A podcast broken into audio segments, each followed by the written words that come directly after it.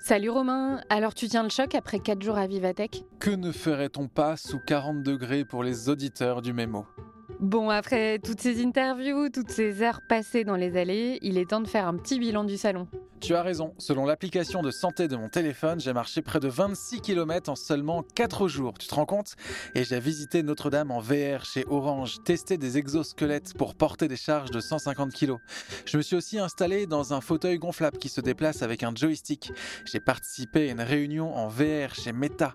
J'ai vu et revu celui qui a été la mascotte du salon, Perceval, le chien robot de Boston Dynamics, qui va faire de la maintenance sur les lignes RATP. J'ai découvert aussi des potagers connectés. Il y a même une boîte interstellare qui a créé un module qui permettrait de faire pousser des plantes sur des planètes lointaines. Ah oui, moi j'ai vu le taxi volant électrique de Volocopter qui devrait être inauguré pour les JO en 2024. Bon, la course sera au même prix qu'un vol en hélico, soit 250 euros, mais nous permettra de relier Charles de Gaulle au Bourget en un temps record. Bon, quand on est pressé, faut savoir ce qu'on veut.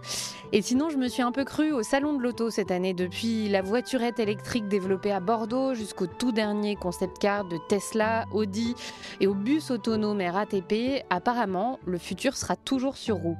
Bon, mais trêve d'innovation spectaculaire. Profitons de cet épisode pour analyser vraiment ce qui s'est passé à Vivatech pendant ces 4 jours. On voudrait savoir quel avenir du numérique s'est dessiné pendant ce salon et les transformations sociétales qui pourraient en découler dans les années qui viennent.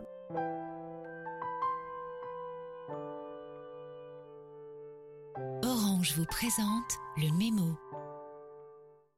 Et justement, ces jours très chauds nous rappellent que le changement climatique est à l'œuvre. Si le hall de Vivatech est climatisé, on l'a quand même bien senti ici aussi. Alors, on s'est demandé si les entreprises du numérique, si la technologie avaient pris en compte cet enjeu. J'ai posé la question à la directrice de Vivatech, Julie Ranty. On a vu déjà une accélération des usages euh, sur le digital et le numérique. Donc la tech a accéléré euh, sa diffusion dans nos vies quotidiennes. On le voit pour la santé avec euh, l'utilisation de Doctolib qui a explosé. On le voit avec des outils comme Slack. Microsoft, Zoom, qui ont des solutions pour télétravailler, qui pareil se sont énormément diffusées. Et je pense que la tech a aussi changé dans son rapport à euh, la préservation de l'environnement euh, et aux enjeux euh, auxquels on fait face aujourd'hui, de lutte contre le réchauffement climatique, de dépollution des océans, de réduction de nos émissions carbone. Et c'est un sujet dont la tech s'empare de plus en plus. D'ailleurs, le journal en ligne 20 minutes relève aussi la priorité donnée cette année à la green tech. Isabelle Albert du fonds d'investissement dans la tech durable Satagna et autrice de Tech It Green explique que aujourd'hui, les entreprises dites green veulent être mainstream. Elles changent la notion de désirabilité et de marketing. Autrement dit, le green c'est devenu plus branché qu'avoir le dernier SUV. Mais la fondatrice de la start-up Earth Sea Catherine Ballard, explique qu'il faut encore faire face à de nombreux freins aujourd'hui pour développer une start-up green.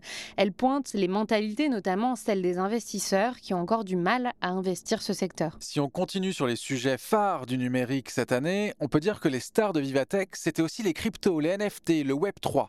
Numérama raconte comment les entrepreneurs crypto ont été reçus comme des rockstars sur ce salon.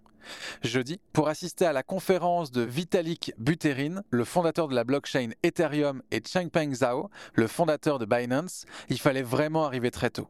Le journaliste raconte que pendant toute la conférence, son voisin ne pouvait pas s'empêcher de regarder constamment le cours du Bitcoin sur son smartphone. La crypto est encore en pleine hype, alors même qu'elle a perdu 50% de sa valeur en 6 mois. Et d'ailleurs, au stand Binance, il y avait une file d'attente incroyable pour faire tourner une roue, pour espérer gagner un NFT, ou bien une gourde ou un t-shirt. Ok, Romain, tu me racontais aussi que tu as pu participer à une réunion dans le métavers, non? Le Parisien raconte l'expérience aussi. Alors pour l'utiliser, on se rend dans un bureau où on enfile un casque de réalité virtuelle et là, pouf, on est transporté dans une salle de réunion virtuelle. On peut se tourner vers l'hôte de la réunion qui nous guide à utiliser les fonctionnalités de la salle. Le son est spatialisé, on peut interagir directement avec les intervenants. Antoine Borde, directeur du laboratoire de recherche en IA de Meta, explique aux Parisiens que ça va recréer une connivence et une spontanéité dans les échanges. Il ne va manquer que des avatars plus photoréalistes et capables de projeter le non-verbal comme le haussement de sourcil. Parfait, on va pouvoir faire de la réunionite dans le métaverse maintenant. J'ai vu qu'on pouvait aussi acheter des terrains et même les hypothéquer dans le métaverse. On peut aussi voter pour les règles d'urbanisme. À quand les syndics de copropriété dans le métaverse? J'ai hâte de m'écharper avec mes voisins virtuels. Mais le métaverse promet aussi des usages vraiment beaucoup plus créatifs. J'ai rencontré Cathy Brem qui travaille à l'innovation chez France Télévisions. Pour moi, ça ne sert à rien de recréer le monde réel dans le virtuel parce qu'il sera peut-être moins riche.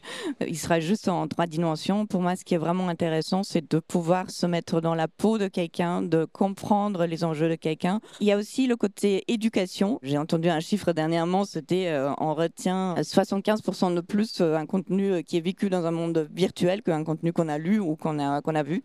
Donc là, on a aussi, je pense, un rôle à jouer en tant que média de service public pour proposer des contenus comme ça immersifs dans ces univers. Enfin, le métavers était vraiment la star de Vivatech, même si pour un expert du BCG interviewé par Futura Science, les entreprises n'ont intérêt qu'à y mettre les orteils pour l'instant. Comme c'est un buzz, beaucoup d'entreprises veulent y passer en passant à côté de l'industriel.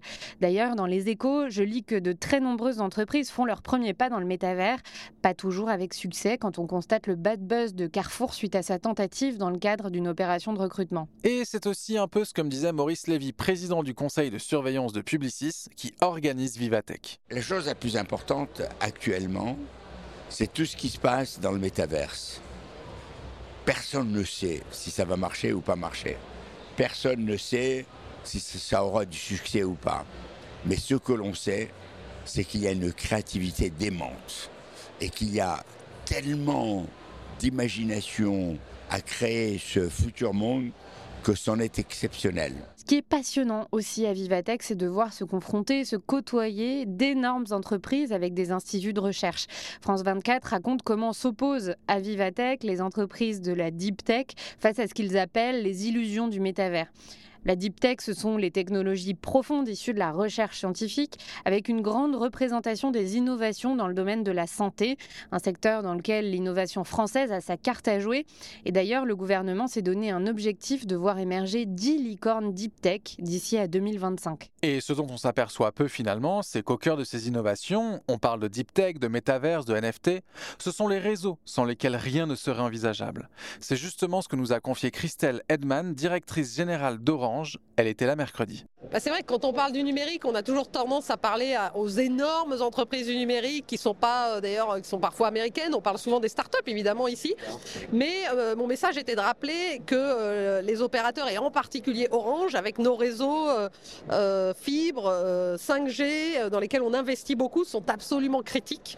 Et sans ces réseaux-là, en fait, rien, la transformation digitale, les outils digitaux, les innovations digitales, en fait, ne toucheront pas les consommateurs, n'aideront pas les organisations. Et toi, Romain, du coup, quel bilan tu tires de Vivatech? Eh bien, j'ai beaucoup aimé ce que m'a répondu l'académicien Eric Orsena. Il était invité ce matin et pour lui, la technologie sera ce qu'on veut bien en faire. La technologie, c'est un formidable valet, mais c'est un très mauvais maître.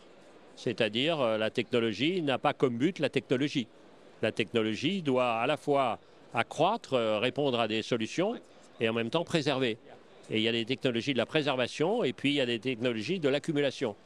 Les technologies de l'accumulation sont des ennemis et les technologies de la préservation sont ce qui va nous rendre la vie la plus facile. Donc c'est ça qui est toujours euh, binaire ici. C'est ça qui me, qui me fascine beaucoup. Merci à tous de nous avoir écoutés pendant ces 4 jours de Vivatech. On espère que ces épisodes un peu spéciaux vous ont plu. Et dès la semaine prochaine, vous retrouverez Germain, comme d'habitude, pour un nouveau numéro du Mémo. D'ici là, portez-vous bien.